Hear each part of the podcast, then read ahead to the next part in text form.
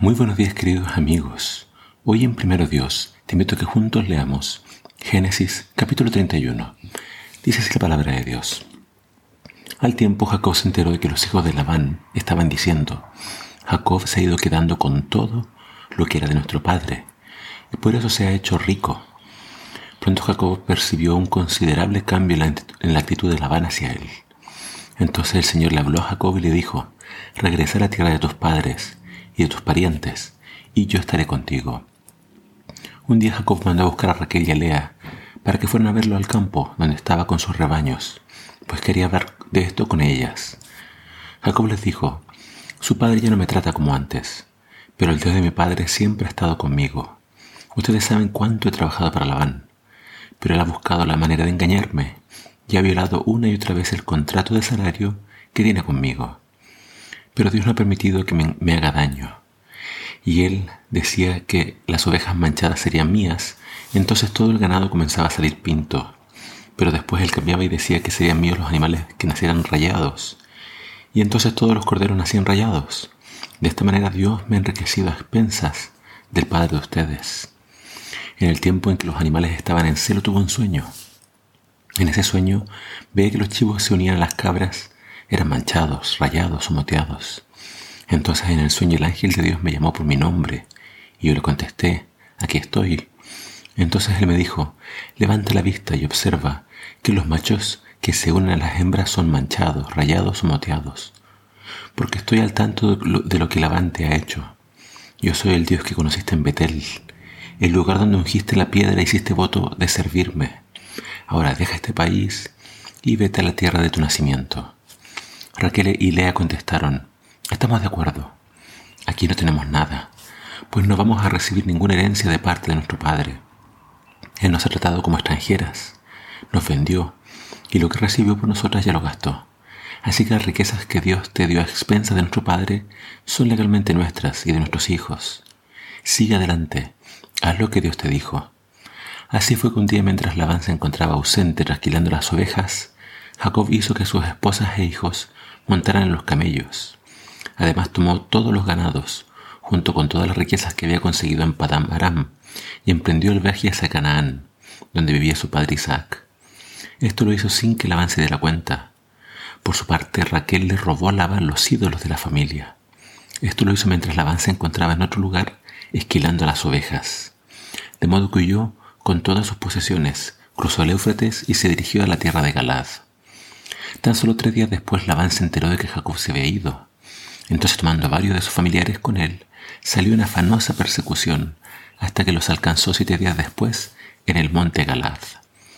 Aquella noche Dios se le apareció a Labán, el arameo en sueños, y le dijo, no te atrevas a tratar mal a Jacob. Labán finalmente encontró a Jacob cuando éste estaba acampando en los montes de Galad. Labán también acampó allí, junto con los familiares que lo acompañaban. Y le dijo Jacob, ¿por qué me hiciste esto?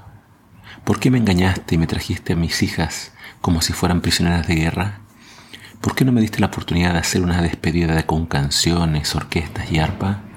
¿Por qué no dejaste que besara a mis nietos para despedirme de ellos? Tu manera de actuar ha sido muy extraña. Yo podría causarte bastante daño, pero anoche se me apareció el Dios de tu padre y me dijo, no te atrevas a tratar mal a Jacob. Pero mira, si pensabas que debías partir y extrañabas tanto el hogar de tu niñez, ¿por qué has robado mis ídolos? Y Jacob le respondió, yo oí porque tenía miedo. Pensé, él me quitará a sus hijas por la fuerza, pero en cuanto a tus ídolos no tengo ni idea. Si alguno de nosotros te los robó, entonces que sea castigado con la muerte. Si encuentras una sola cosa que te hayamos robado, te juro delante de todos estos hombres que te las podrás llevar sin ningún problema. Jacob dijo esto porque no sabía que Raquel se los había robado. Labán entró primero a la tienda de Jacob a buscar los ídolos, luego a la de Lea, de allí a la de las dos concubinas, pero no encontró nada en ellas. Finalmente entró a la tienda de Raquel.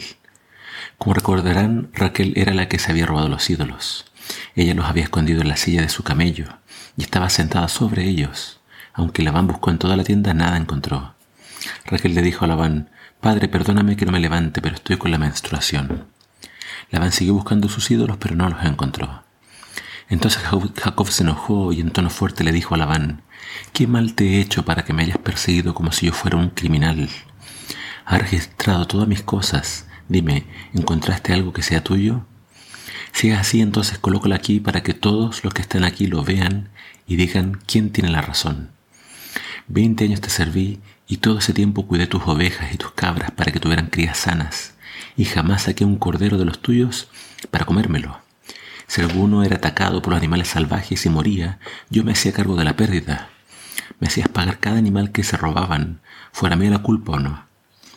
En el día me quemaba el sol y en la noche tiritaba de frío. A veces ni siquiera podía dormir. Sí, veinte años, catorce para pagar por tus dos hijas y seis para formar mis rebaños. Y muchas veces me cambiaste el salario.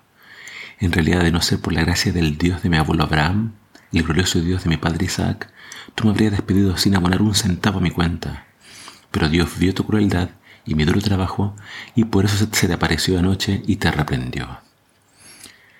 En la despedida vemos que ambos hombres se despiden, pero obviamente con un sabor amargo.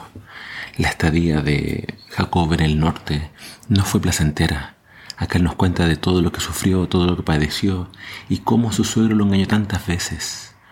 Pero vemos la clara intervención de Dios para arrepender a Labán, porque Labán tenía quizás deseos de lastimar a Jacob. Vemos que Dios estuvo muy presente en la vida de Jacob, le mostró cómo enriquecerse y le habló una y otra vez diciéndole que Él era el que había estado con él todo el camino. Dios había cumplido su parte, bendijo enormemente a Jacob y vemos a Jacob que está de concierto con sus esposas en volver a la tierra de sus padres. Dios fue fiel con Jacob y le mostró su gracia. Y lo mismo puede hacer con nosotros hoy. Aprende a confiar en Dios y así como lo hizo Jacob, haz un pacto con Él y verás cómo Él te va a bendecir y te va a cuidar. Que el Señor te bendiga.